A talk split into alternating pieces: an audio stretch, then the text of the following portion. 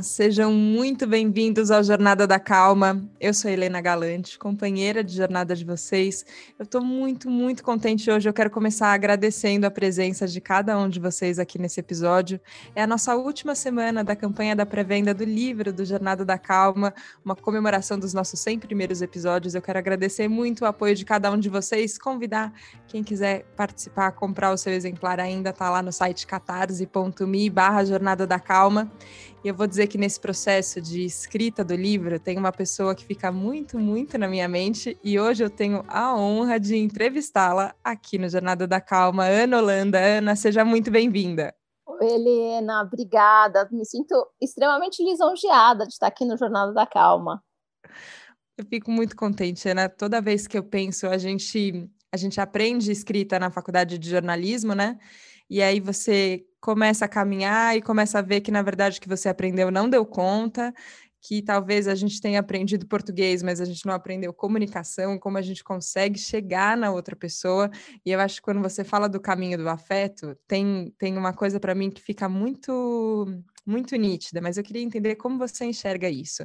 Porque acho que quando a gente está falando do afeto, a gente fala de uma coisa que a gente sente, então tem tem um pra gente, vai, no meio dessa história. Tem uma escrita que ela nos considera, mas ela considera o outro também. Não é uma escrita autocentrada, não é uma coisa que é só eu vou entender, é para o meu deleite. Não, é uma entrega afetuosa para o outro também.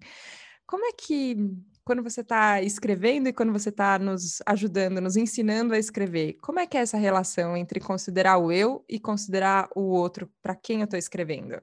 Essa pergunta é muito interessante, porque quando a gente fala, né, é, em comunicação, a, sempre pressupõe, né, do tipo que tem, existem duas pessoas, mas é muito interessante quando a gente analisa de fato, né, como que a comunicação ela está acontecendo, ela é quase, ela, ela é quase um monólogo no sentido de que ela pretensamente ela está considerando o outro, mas ela de fato não considera o outro, né? E, e, é, e, e a gente só percebe isso quando a gente, quando a gente para para pensar, porque em geral a gente também não para para pensar. A comunicação ela ficou nesse lugar muito da a fala, a escrita, né? Ela ficou muito nesse lugar do automatismo. A gente faz como quem escova o dente, como quem é, é, como quem troca de roupa, enfim, é uma coisa meio automática, tomar banho, a gente faz ali sem, sem se questionar muito. Eu acho que o que eu proponho para as pessoas é que elas passem a tomar mais consciência desse ato de se comunicar, né, dessa escrita ou dessa fala. E aí me lembra até, porque esses dias eu tive uma conversa com uma pessoa do mindfulness, né, de, de atenção plena tal, e ela, falou assim, ela falou para mim, eu, eu não gosto da palavra atenção, eu prefiro a, a palavra consciência. E aí eu falei, é, ela falou, é, por exemplo, vou te dar um exercício, muito além da meditação, né? Ela falou assim: é, com, que, com que mão você escova os dentes? Eu falei com a direita. Ela falou assim: começa a escovar com a esquerda. Durante uma semana vai ser muito difícil. E aí eu lembro que eu, eu, eu, e eu resolvi testar, e eu estou testando, né? Eu topei, eu falei, deixa, deixa eu ver ela, porque ela falou da construção desse caminho de mais atenção, de mais consciência. De fato, né? Eu brinquei com ela. Às vezes eu escovo o dente e, e assim, eu até ando pela casa, assim, tipo, eu nem estou percebendo o que eu estou fazendo, né? E, e aí eu lembro que a minha filha entrou no banheiro e falou alguma coisa comigo e eu fiz assim para ela, tipo, espera! Você espera que agora eu não consigo. Acho que nem respirar estou conseguindo, porque era muito difícil escovar o dente com a esquerda. E aí eu precisava estar muito atenta àquilo que eu estava fazendo. E, e, esse exemplo que parece bobo, na verdade, ele tem tudo a ver, né? Com, a, com essa retomada de consciência do que eu estou fazendo. E quando a gente para para olhar de fato o que a gente está fazendo, a gente percebe que a gente não está olhando o outro. Vou dar um exemplo claro disso, né? Por exemplo, nas empresas a gente fica o tempo todo chamando o outro de o colaborador, né?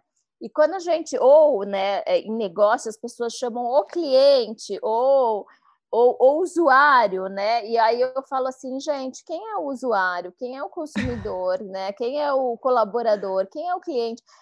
É, então, é uma pessoa como você. Só que quando a gente começa a trabalhar ele e a gente começa a rotular ele, você passa a não enxergá-lo mais. E este essa esse rótulo, né, capa protetora que a gente põe no outro, ela faz com que essa essa linguagem ela passe a ser feita para alguém que é rotulado, não para uma pessoa que sente, que percebe o mundo, que está ali. Então, muitas vezes o que eu faço no meu trabalho é tirar essa capa de proteção. Primeira coisa que eu falo, tira a capa de proteção do outro, mas tem uma coisa que é muito importante nesse, nesse trabalho todo. Se a gente tira a capa de proteção do outro, né, e eu faço, eu faço as pessoas pensarem, quem é? Me, me, descreve. Quem é esse colaborador? Quem é, quem é esse usuário? Quem é essa pessoa, né? O que, que ela pensa? O que, que ela sonha, né? E, e eu falo agora você, né? Porque a gente tem esses dois pilares: quem, quem comunica, quem escreve ou quem fala, e quem escuta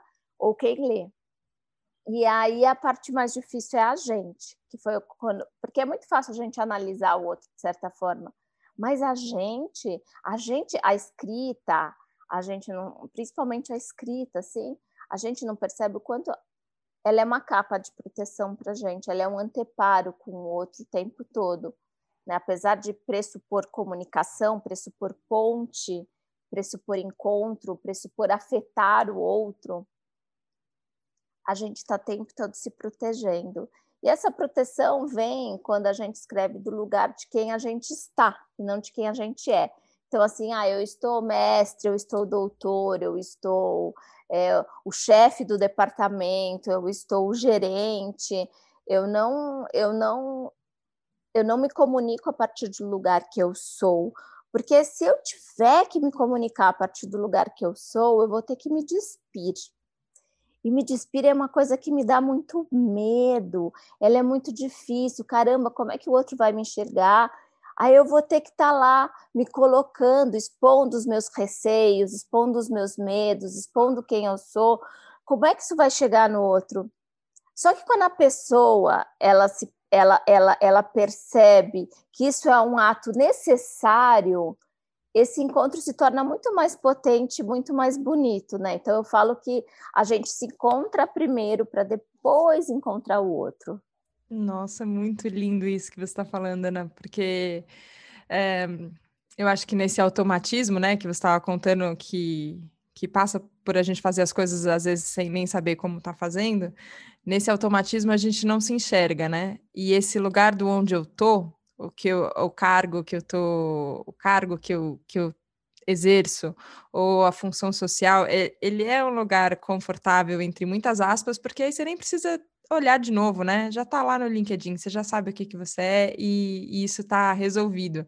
E eu acho que quando você propõe esse esse olhar para a gente primeiro para saber, tá, agora quem eu sou, como eu falo. É, mas ele é um lugar que eu tenho compartilhado até aqui com. Agora vou falar os ouvintes do Jornada da Calma, mas são todas essas pessoas lindas, queridas, que são próximas e são inteiras, que estão aqui junto com a gente. Eu tenho falado um pouco para elas sobre essa, esse exercício que eu tenho feito de bancar um pouco mais quem eu sou. Então tá, então eu sou assim, eu falo assim.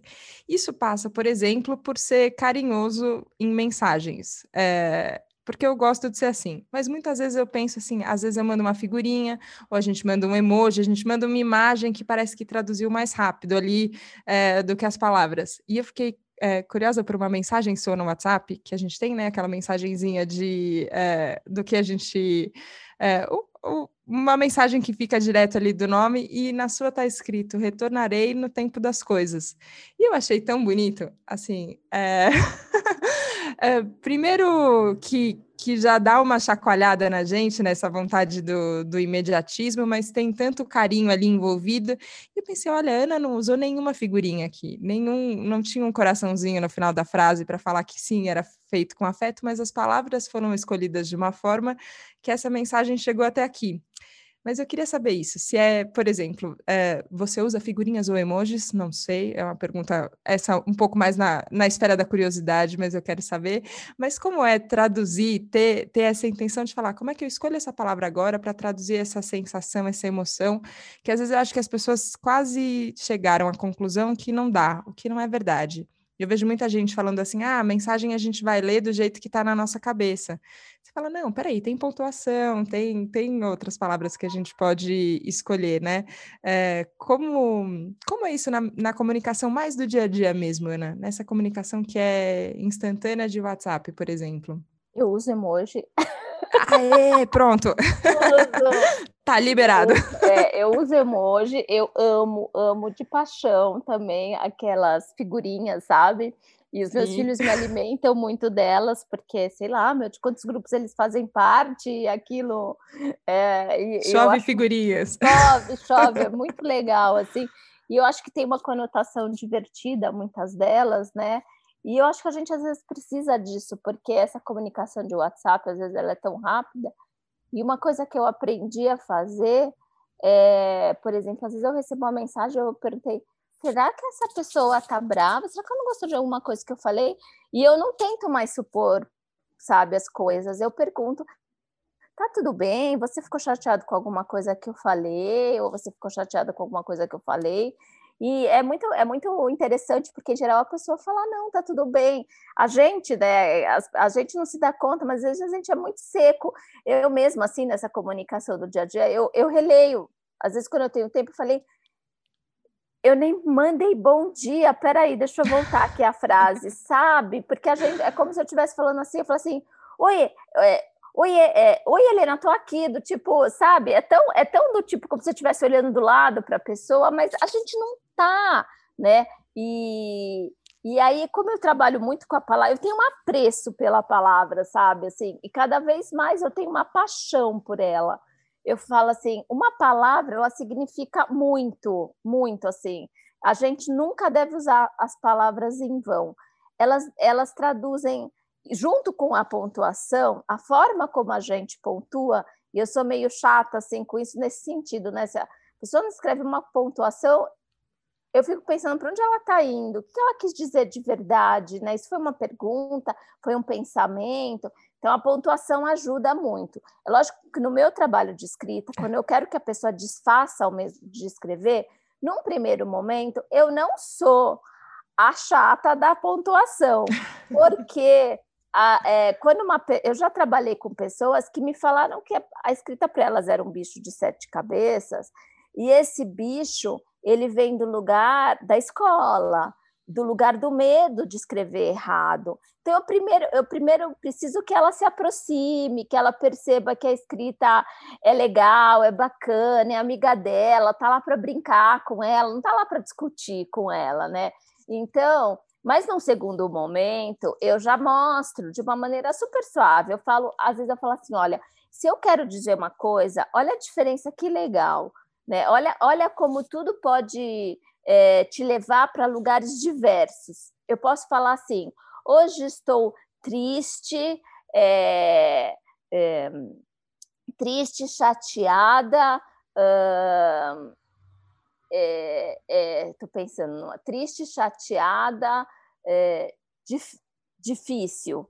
Se eu colocar em vírgula, eu tenho eu estou triste, chateada, difícil. Essa é a leitura. Se eu pontuar, hoje eu estou triste, ponto. Chateada, ponto. Difícil, ponto. Cara, traz uma intensidade, uma potência para cada palavra que, caramba, tá, tá, tá muito triste, tá muito chateada, tá muito difícil aqui, né? E ao mesmo, então as palavras sozinhas, elas trazem uma potência por si só. Então assim, para mim é brincar mesmo. Eu gosto de brincar com a palavra. Eu me aproximo dela, eu brinco. Então, quando eu escrevo, tudo isso tem que fazer parte, mesmo num e-mail, né? Então, é, é e, eu, e, e eu sou uma pessoa assim de bastante intensidade, assim. Então, às vezes, eu gosto, assim, eu falo assim, nossa, eu tô com uma saudade gigante de você. E eu escrevo, estou com uma saudade gigante de você, né? Ou de vez em quando tudo em maiúsculo gigante, que é para dizer é, que é bem gigante mesmo. É bem gigante mesmo, né? Do tipo, não, eu gosto muito de você, muito também. Caixa alta, tudo caixa alta, né? Tudo maiúscula. E então eu acho, eu acho que as pessoas elas pecam muito, às vezes, por serem.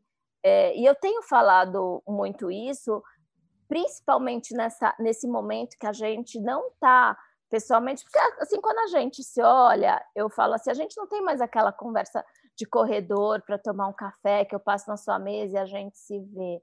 E isso faz tanta diferença, porque você está me vendo, você está vendo com a minha fisionomia, se eu estou bem, se eu não estou.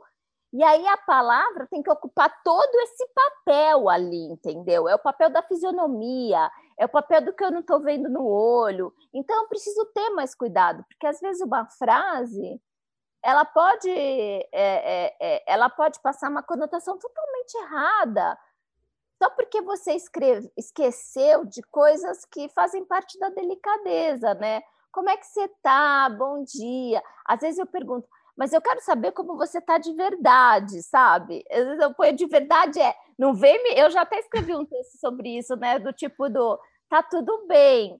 Aí eu falo, a gente responde tão automático, tá tudo bem, às vezes a gente está se desmontando, né? E não tá tudo bem. Então, tem pessoas que eu pergunto, mas está tudo bem de verdade, né? Porque eu sei que às vezes aquela pessoa está numa fase mais difícil. Eu falo, não, mas eu quero saber de verdade. Porque, ó, eu estou perguntando e para mim você pode falar. Então, eu acho que é muito isso, né? Eu acho que a palavra, ela, ela, tem, uma, ela tem uma capacidade bonita de abraçar a gente, né? E aí a gente tem que ter muito cuidado com a forma como a gente usa, porque ela pode abraçar, mas ela pode chutar também, né? Eu acho que ela é uma via de duas mãos, né? ela aproxima e ela afasta. Então, eu, eu tento ser extremamente cuidadosa na forma como como eu escrevo, né? Tem, eu tenho, eu releio. Isso não quer dizer que de vez em quando eu não falho. E às vezes dá uma vontade do tipo, vou apagar essa mensagem. Nossa, gente, eu mandei uma direta aqui que eu não, não passou nem como você está, né? eu fico tão incomodada quando a pessoa apaga a mensagem que eu fico, o que estava escrito? O que, que será que era? Nossa, sim. Eu tenho uma figurinha aqui. Deus leu o que você apagou. Eu falo, ai meu Deus, eu que, que essa pessoa escreveu? Eu adoro mandar essa figurinha. Às vezes não era nada, né? A pessoa só mudou de ideia sobre o que ela é. escreveu, é. mas também tem uma força, né? Porque fica lá escrito e escrito em itálico, né? Assim, é. a pessoa apagou essa mensagem para todos. Você quer. É... Enfim, você fica curioso, né? De querer saber. Mas eu acho que isso da delicadeza que você trouxe, né? Muito. É, eu sinto que essa delicadeza tem muito a ver do lugar que a gente é, do lugar que eu sou. E muito a, a gente tem que olhar para a gente para achar esse lugar de verdade. Quando, quando a gente está falando, né? Você falou, ah, quando a gente está se vendo, a gente tem toda a nossa fisionomia, tem o contato, tem muitas outras coisas comunicando quando a gente está, e às vezes a palavra fica ali só no meio, né? É, aqui no, no, podcast, você tem a experiência do, do podcast também, tem o tom da voz, né? Tem, é, tem o riso, tem a respiração junto, tem muitas coisas. Que a hora que a gente vai para a escrita, a gente tem só ali as palavras, né? Como elas são. Sim. E hoje de manhã me aconteceu isso, eu não sei se. Acho que já deve ter acontecido isso com você, certamente. Sabe quando você escreve uma palavra e você olha para ela e fala: Nossa, mas essa palavra escreve assim? Eu escrevi algo algo, algo. Sabe quando você começa a dissociar, parece que o som, o, fo, o fonema da, da, da, coisa que estava escrita, A, L, G, O. Eu falei, gente, que palavra esquisita. Nossa, será que essa palavra tá certa? Será que é essa palavra mesmo? Eu falei, não, alguma, algo, não, era algo mesmo que eu queria escrever. Palavra estranha, mas palavra legal. Sabe quando é um quase um exercício de apreciação no museu, assim, né? Você olha e fala, que curioso, gente, como é que a gente chegou nisso?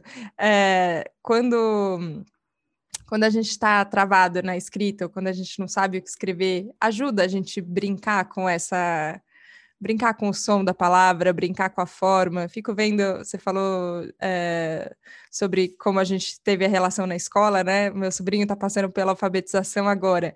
E eu fico vendo como, gente, como ele está sendo introduzido as palavras aos sons. É, é tão mais. É, tão mais uma brincadeira, né, do que do que essa coisa séria, ajuda a gente desfazer, assim, quebrar ele em pedacinhos, falar de novo, falar de outro jeito, escrever de outro jeito, tentar experimentar mais? Nossa, super, super. Tem uma brincadeira, assim, que é uma comparação que eu faço, que é a gente tem com a palavra uma relação como se a palavra fosse os bibelôs que estão naquela cristaleira da casa da avó. Sabe? Aquilo que do tipo, nossa, não pode nem se aproximar. Você tem medo Acelera o meu coração só de pensar é, nessa.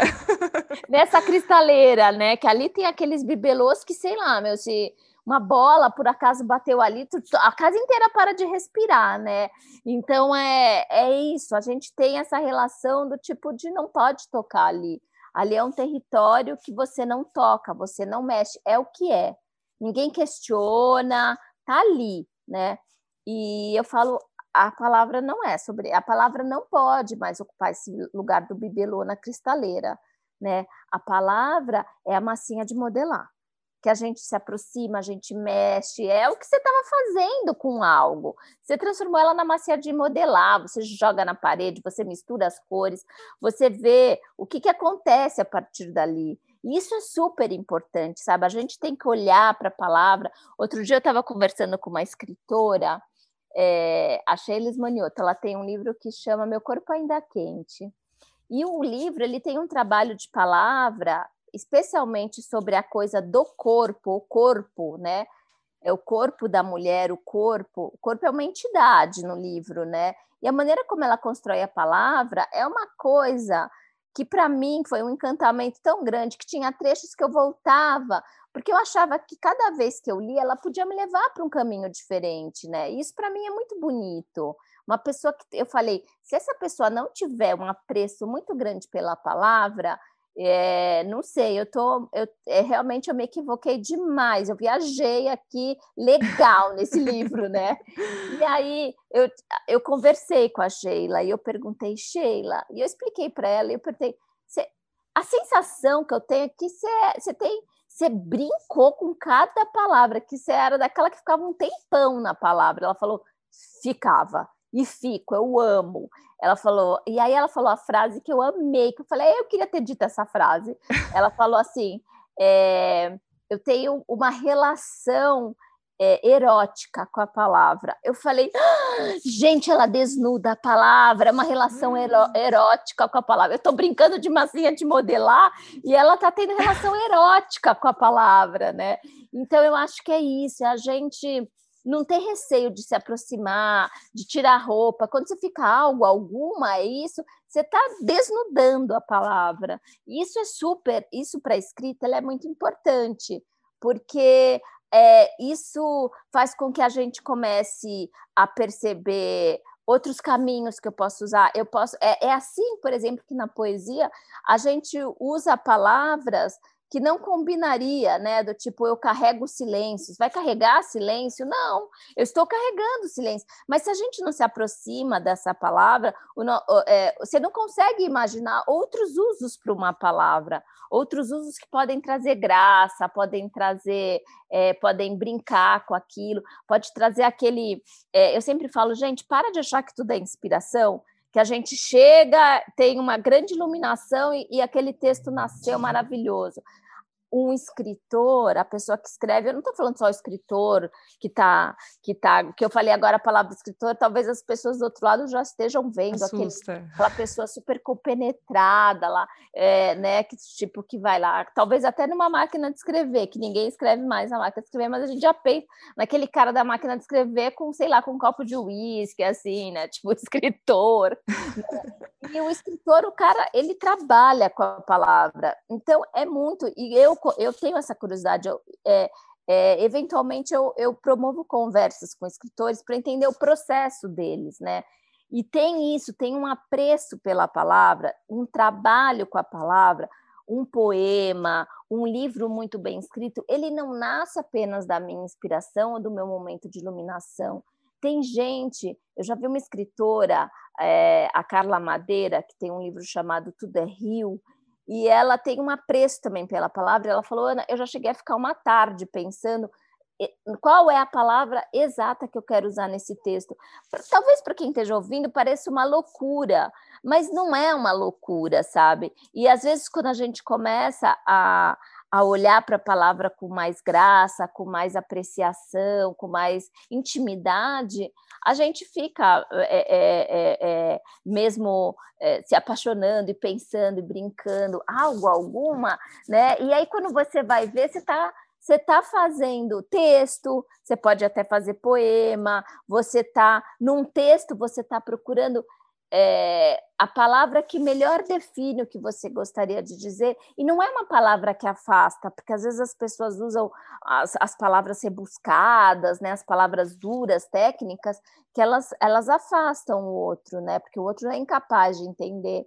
Ela é colocada um jeito que, quando a gente está lendo com mais atenção, a gente fala assim: caramba, que sacada legal, e é muito gostoso.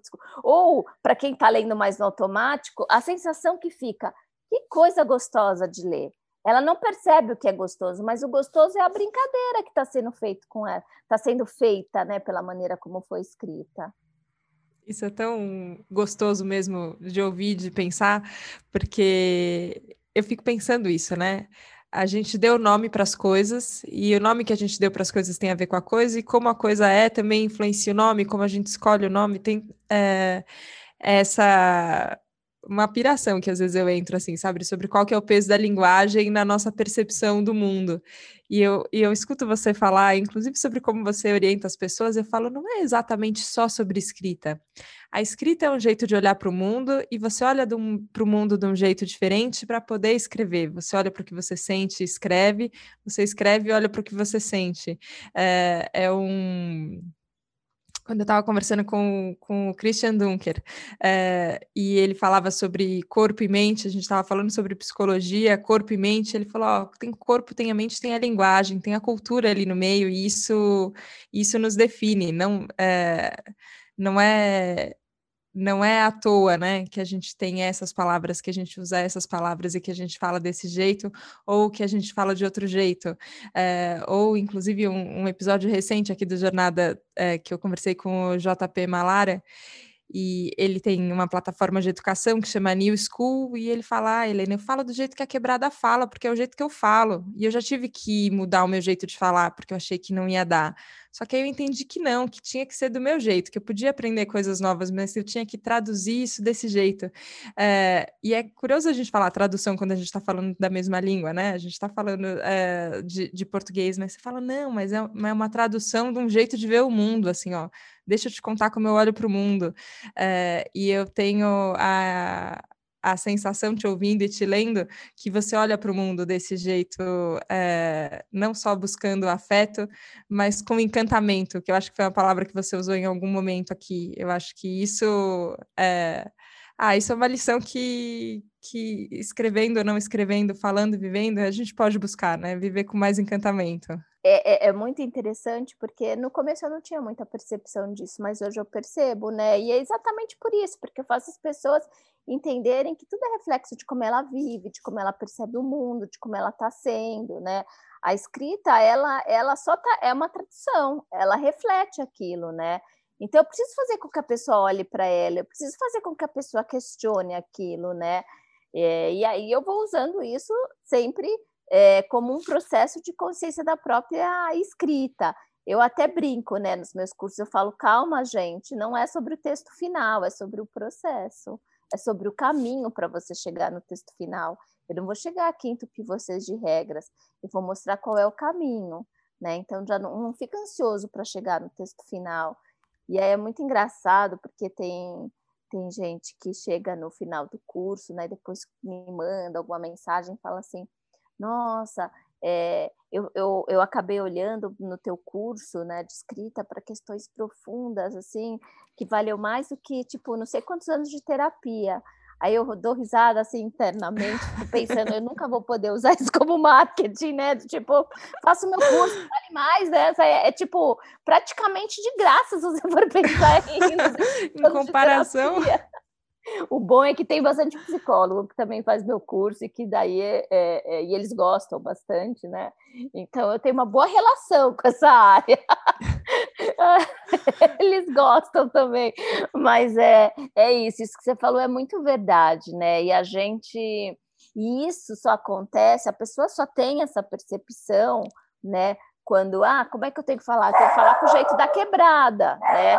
E a pessoa só percebe isso quando ela tem um olhar para o outro, Será que o outro está entendendo o que eu estou falando? Né? Isso é super importante. É aquilo que a gente começou falando hoje aqui. Se eu não percebo o outro, como é que eu posso falar, né? A minha filha, esse final de semana, veio falar que ela teve uma palestra super legal na escola com, com um psicólogo e ela falou assim: ele, mãe, ele entende o que a gente sente. E como foi gravado, ela falou: vem ver. E ela me mostrou a gravação. Realmente, o cara fala como se ele estivesse falando com o adolescente mesmo, né? E aí é, eu entendi é isso. Não, é, é, filha, você tem toda a razão, ele é incrível, né? é incrível porque ele está conversando, ele não está ali de um lugar superior. Isso é tão bonito na linguagem, porque quando a gente não tem esse olhar, de olhar no olho do, olho, do outro, trazer ele para próximo, é como se a gente estivesse colocando um, num, num palco, num degrau acima né? E quando a gente se coloca acima, a gente está olhando de cima para baixo. De cima para baixo, eu estou estabelecendo, sem perceber, uma relação de superioridade com o outro. Como é, é? E aí eu falo, gente, é muito relação. Quando alguém conversa com a gente com um ar de superioridade, a gente se sente mal, não é uma conversa de igual para igual. Eu brinco, eu não quero ter conversas palco, eu quero ter conversa, conversas mesa né? Não é de cima para baixo, é a gente no mesmo lugar conversando, né? Então, é, ah, enfim, eu sou muito apaixonada pela linguagem, pela escrita, porque ela, ela revela a forma como a gente se relaciona, ela revela é, é, quais são os meus escudos protetores, né? Ela revela o quanto eu estou vivendo a vida ou eu vendo a vida passar pela janela, né? E eu sempre falo, é, a opção é sua, é sempre sua. Eu só tô te mostrando o caminho. Quem vai optar por caminhar é você. Quando, quando a gente se conheceu pessoalmente, né? Pessoalmente é ótimo, mas em gravação, pela primeira vez, que foi no Festival As Minas Gerais, é, você falou uma, uma coisa sobre, sobre um curso que você tinha entrado e que você tá no lugar de professora em muitos momentos e ali você era aluna. E aí olharam para o lado falando Ana Holanda, Ana Holanda. Você fala: não, não, não, não, sou uma aluna aqui, gente, sou uma aluna. Eu acho que tem a ver com essa sua intenção de não é de palco, é, é na mesa, a gente está junto. É, a gente já está chegando, infelizmente, aqui ao fim da jornada, mas eu não podia deixar de te perguntar sobre, sobre esse papel de ensino também. É, como é que é ser professor e não querer deixar de ser aluno? Como é que é não, não subir no palco, mas conduzir o caminho mesmo assim? É, lidar às vezes com isso que as pessoas te olham, é, e é inevitável, Ana. Eu te olho e falo, cara, tem muita admiração. A gente, a gente coloca a pessoa num ah, não é num lugar acima como melhor ou pior, mas você olha com admiração. Você parece que está olhando assim de baixo para cima e fala: olha, que, que grande, que coisa legal. E isso eu acho até importante como referência, assim. Só que ao mesmo tempo tem esse lugar de não, mas é junto aqui, ó. Mas estamos aprendendo aqui junto, estamos construindo isso junto.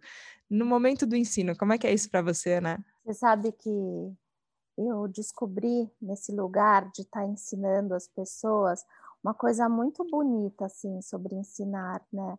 Acho que ensinar é sobre sempre se colocar é, de frente para o outro, de igual para igual. Aí eu vejo que as classes, né? Eu estudei numa escola de ensino conservador, que construída, que provavelmente tem muitos anos, deve ter mais de 50 anos a escola. E o lugar onde o professor ficava era um lugar que é meio palquinho, né? Como muitas escolas ainda têm as mais antigas, as mais tradicionais. E eu vejo que esse lugar é um lugar totalmente equivocado, sabe?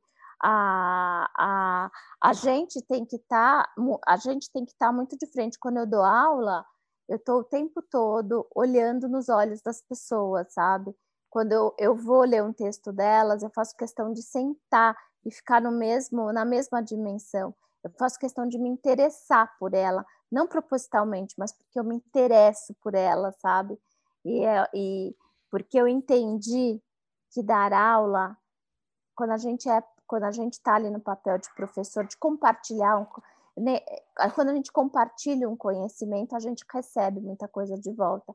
Eu aprendo demais na sala de aula, eu aprendo o tempo todo com os meus alunos e eu sou muito grata porque eles me ensinam também. Então é um papel em que a gente a gente ensina e a gente aprende, a gente nunca deixa de ser, mas para isso a gente tem que deixar uma coisa de lado, a gente tem que desinflar o ego e perceber que a gente não sabe tudo, porque a gente não sabe. E o fato da gente não saber tudo é uma das coisas mais incríveis que existe, porque eu sempre falo que teve um momento assim, porque é muito difícil não deixar o ego inflar, sabe, Helena? E e aí, quando eu comecei a ser muito contratada pra, por empresa, para dar palestra, viajando para caramba, e aí veio a pandemia, eu tinha acabado de, eu tinha sido convidada para dar uma aula em Portugal, eu estava me achando, sabe? Aí, quando eu voltei para o Brasil, que já começou a pandemia e a gente teve que ficar em casa, e eu falei, gente, o que, que eu vou fazer? Aí eu falei assim, eu acho que eu vou aproveitar para estudar mais. E aí eu fui fazer um curso que eu sempre quis fazer, que é um curso longo de processo criativo, sabe? E aí eu estava lá num lugar de aluna e num curso difícil, sabe? Aí eu, mas um curso que ao mesmo tempo abriu tanto a minha cabeça, a sensação exata que eu tive é, eu estava, eu estava, eu achava que eu sabia tanto que eu me coloquei num quarto escuro e não percebi que a porta estava lá. Quando eu me coloquei no lugar de aluna aberta para aprender, eu percebi que existia uma porta que eu podia abrir e que atrás dessa porta tinha uma outra porta que me levava para uma outra porta. O conhecimento ele é infinito, só, só, só que, que precisa que a gente seja capaz de perceber, de olhar. E para isso a gente tem sempre que estar tá nesse lugar mais baixo, nesse lugar assim de não, mais baixo no sentido, a gente tem que estar com, com, esse, com esse olhar de, de curiosidade aberto para perceber, sabe? E é muito bonito, é muito mais legal, eu diria. Nossa, é muito mais gostoso e abre muitas portas. Ana, queria te agradecer demais pela sua presença aqui no Jornada da Calma, por essa conversa, por todas as portas que você abriu, por conversar com, com tanto carinho comigo e com todo mundo que vai ouvir a gente depois. Obrigada mesmo. Eu que agradeço. Obrigada, Helena, foi uma delícia. Obrigada a você que nos acompanhou aqui então hoje nesse Jornada da Calma tão, tão, tão gostoso.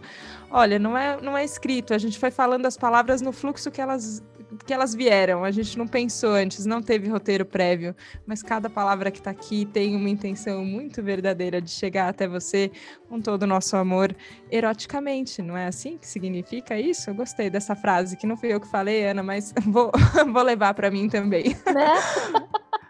Muito obrigada, gente. Muito obrigada pela companhia. A gente se vê na próxima segunda, no próximo Jornada da Calma. Um beijo. Tchau, tchau.